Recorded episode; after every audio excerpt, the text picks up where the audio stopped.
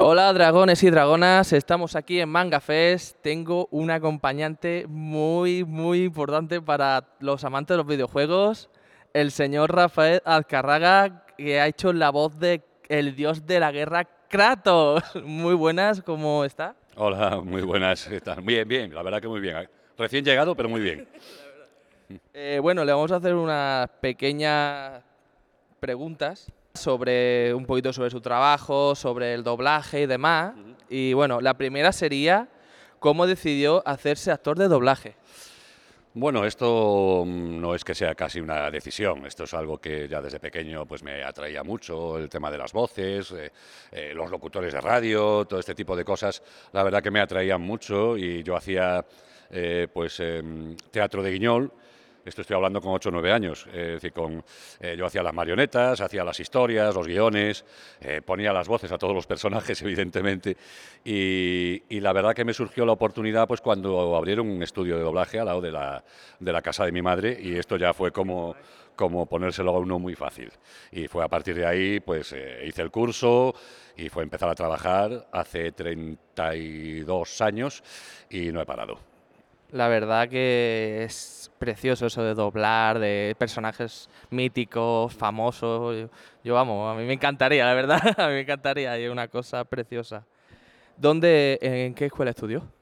Bueno, pues esto ya digo que fue un estudio que abrieron justo al lado de la, de la casa donde vivía mi madre. Eh, se llamaba Estudio 1 y en La Coruña. Esto fue en La Coruña porque yo empecé a trabajar para mm, los primeros años para la televisión de Galicia.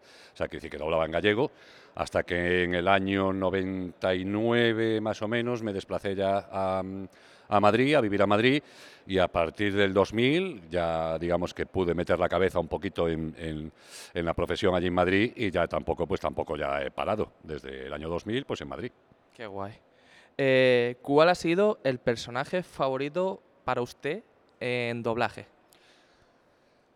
Pues, hombre, la verdad que es que son tantos, son tantos, y, la verdad que a todos, cuando son cosa de una serie o, o, o, de un personaje que tiene una cierta relevancia, al final uno le termina cogiendo cariño.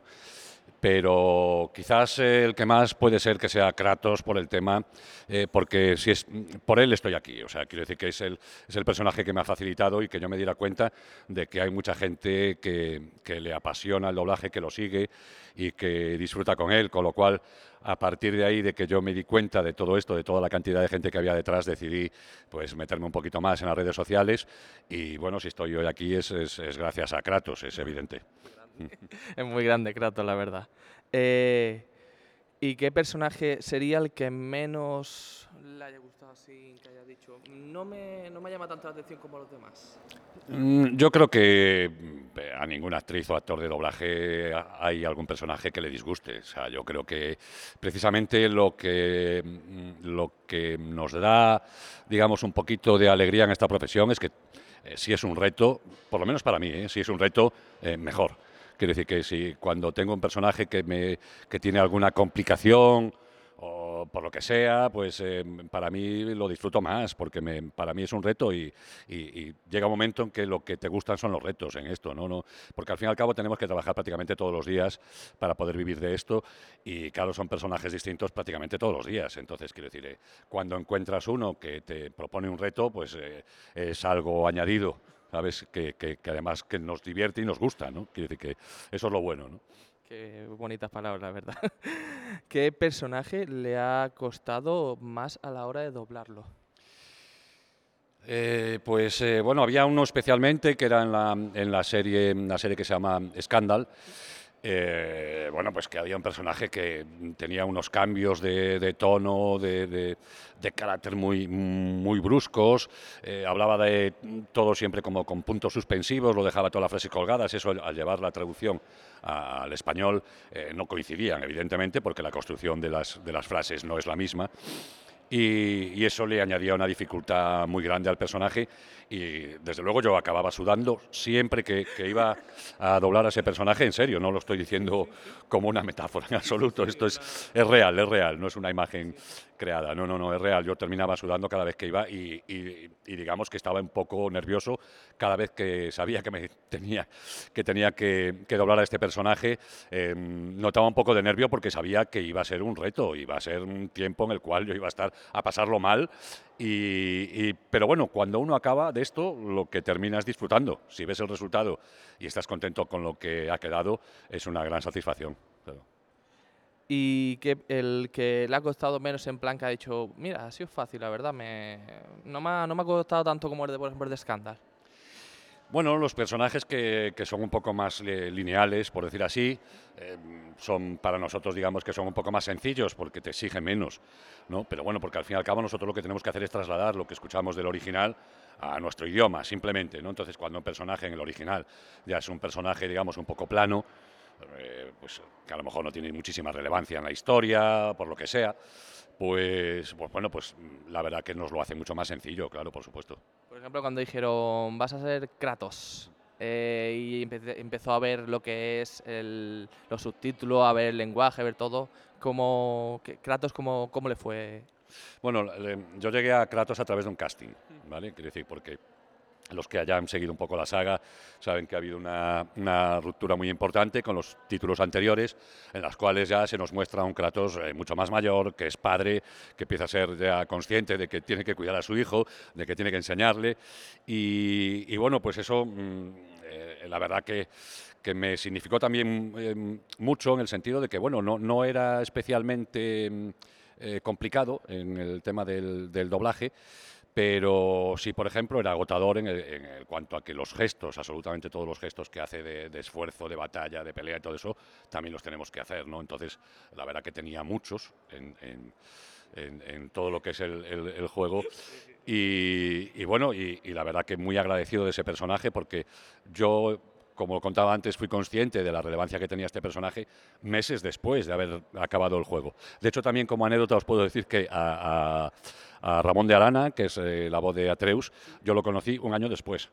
Un año después de que saliera el juego, eh, en un evento en la FNAC, alguien se acercó y me dice, ¿conoces a tu hijo? y, esto, y esto fue, ya había pasado un año de, que habíamos doblado el, videojuego y fue ahí donde lo conocí en persona. sí, aquí tienes a su hijo. Sí, sí, sí. Así fue. Y así nos conocimos, digamos. Qué, chulo, de verdad. Una buena anécdota para contar. Si no hubiese sido actor de doblaje, ¿qué le hubiese gustado ser? Bueno, he hecho algunas cosas de teatro y, mm, bueno, la verdad que a lo mejor ahora, ahora el, doblaje, como decía antes, para vivir de él eh, te quita mucho tiempo. Quiero decir que además estamos con la inmediatez, quiero decir que te pueden llamar de un día para otro para decir, oye, puedes venir mañana por la tarde a trabajar, con lo cual organizarte la vida es complicado, es muy complicado. Pero sí me hubiera gustado, a lo mejor eh, yo empecé con teatro, hice teatro, estuve en el Centro Dramático Gallego pero, pero sí me hubiera gustado a lo mejor tener algo más de posibilidad de enfocarme a la imagen, o sea, hacer algo más en, eh, como actor de imagen, ¿no? Pero bueno, eh, quiero decir, mm, no me ha ido mal aquí y tampoco me quejo. La verdad que con tanto que ha hecho y ha doblado, yo la verdad que mal no le ha ido, la verdad. Y yo como digo, un trabajo bastante bonito. A mí me encantaría, la verdad, pero cada uno hace lo que puede. Eh, ¿Cuál sería su mayor proyecto para llegar a lo más alto? Pues mira, proyecto, proyecto como doblaje, bueno, por ejemplo, el último personaje que yo he hecho que ha sido en el Death Stranding, que es eh, Die Harman, eh, que bueno, tiene unas eh, secuencias absolutamente espectaculares en la parte final del juego y la verdad que mm, me dio mucha satisfacción el, poder ponerle voz a ese personaje, porque además son actores reales, quiero decir, no es una animación en la cual, sino que está hecho con actores eh, reales. Y, como proyecto, quizás ahora, eh, pues uno en el que estoy ahora, que es un proyecto de, dragones y mazmorras y doblaje, en el cual eh, pues copiamos completamente lo que es un programa americano que se llama Critical Role y en el cual actores de voz pues juegan a dragones y mazmorras en, mesa presencial y llevamos pues llevamos unos cuantos meses haciéndolo, retransmitimos en directo eh, en, en Twitch todos los domingos a las 6 de la tarde pues eh, allí nos juntamos eh, unas actrices y actores de doblaje, eh, todos conocidísimos, por supuestísimo, todos poniendo muchísimas voces en videojuegos que todos conocen. y bueno, pues te diría que nos juntamos, somos cinco, a veces llevamos a un invitado. el invitado de hace dos semanas fue precisamente fue Ramón de Arana, o sea, Treus. y en medio de la partida le tuve que decir chico, ¿no? porque no me pude, no me pude resistir. Pero bueno, quiere decir que lo que pretendemos es eso, es que al final, pues a la gente, primero que, les guste el rol y después, pues porque nosotros intentamos aportar a esos personajes, pues tanto nuestra capacidad de actores como la capacidad que tenemos en la voz, con lo cual intentamos adaptar a cada personaje que tenemos en las partidas, pues eh, trasladarle, digamos, y ponerle nuestro sello. ¿no? Entonces, bueno, pues es un proyecto que todavía está comenzando, que está todavía en sus inicios, pero que desde luego lo que pretendemos es que, es que llegue a muchísima más gente y poder mantenerlo durante el tiempo, claro. Yo lo voy a ver seguro, vamos. A mí que me encanta, me encanta el rol, me encanta todo eso y que hagan voces además de sus personajes es una pasada. Claro, pues ahora, ahora os pasaré unas tarjetas para con las exactamente con los enlaces a los canales. Eh, ¿Dónde se ve dentro de unos años? Si, si, lo que me preguntas es dentro de cinco años, eh, pues, eh, pues posiblemente jubilado. Sí, sí, sí, sí. Estoy ya en los 60 y, bueno, pues quiero decir que eh, si puedo, yo la verdad que si puedo jubilarme a los 65 lo, lo, lo haré. Quiero decir, ya he batallado bastante, creo. Y bueno, lo cual no quiere decir que me, que me aparte totalmente del mundo, ni del doblaje, ni del mundo artístico, ni siquiera de poder utilizar mi voz para lo que sea. Quiere decir que eh, he tenido, digamos, la suerte de poder tener esta, eh, esta voz que me ha abierto muchas puertas y yo quiero seguir aprovechándolo, ¿no? Pero bueno, la verdad que si puedo dentro de cinco o seis años y si ya me toca y me lo permiten, pues sí, ya me jubilaré y haré pequeños proyectos que tenga, pues que irán saliendo, pero ya con ya sin la mm, sin la responsabilidad de estar día a día pues eh, trabajando en doblaje. Yo creo que hablo por los fans y demás, y yo creo que si se jubila va a ser como, oh Dios mío, no, por favor, no se jubile, siga hasta el final. Pero la verdad es que cada uno, como digamos, hacemos lo que podemos y, y si, le toca. Todo dependerá de los proyectos, ¿eh? quiero decir que. Mm, será un retiro, eh, espero yo, que sea parcial, ¿no? Quiero decir, esto es lo que pienso ahora. Mm, ya veremos dentro de cinco años lo que pienso. Pero sí, en cualquier caso espero que sea simplemente una cuestión parcial y bueno, pues que cuando haya proyectos que, sean apetecibles o bien porque yo ya los haya realizado antes y bueno, pues para que no haya, digamos, un cambio en las voces o lo que sea, pues bueno, eh, para eso estaré siempre dispuesto. Eh, ¿qué, consejo le daría a la gente que quiere empezar como doblador? Pues eh, lo primero, y seguramente te lo dirá, bueno, lo primero es, eh, quiero decir que lo primero sería buscar una escuela dirigida por profesionales, quiero decir, una, una, escuela que tenga, digamos, un profesorado pues contrastado, que sean profesionales si están todavía, pues digamos, en, si todavía están trabajando, digamos, en activo, pues, eh, pues sería mejor todavía, ¿no? Claro, porque también los alumnos podrían aprovechar los contactos posiblemente, pero sobre todo que sea una escuela donde el profesorado esté muy preparado. Eso, eso sería lo, lo, fundamental y bueno, y también que fuera una escuela honesta y que si ve que una vez que uno lleva un tiempo y ve que no avanza o que no pueda, pues, pues que se lo diga para evitar que se gaste más dinero. Eso sería, sería lo fundamental. Pues señor, ha sido un placer enorme tenerlo con nosotros. Gracias por esta entrevista. Esperemos que no sea la última, por favor. y nada, ha sido un placer conocerlo. Pues nada, hasta aquí la entrevista a Rafael Carraga. Muchas gracias por vernos y hasta la próxima. Adiós. Chico, vuelve aquí. Vas a hacer que te maten.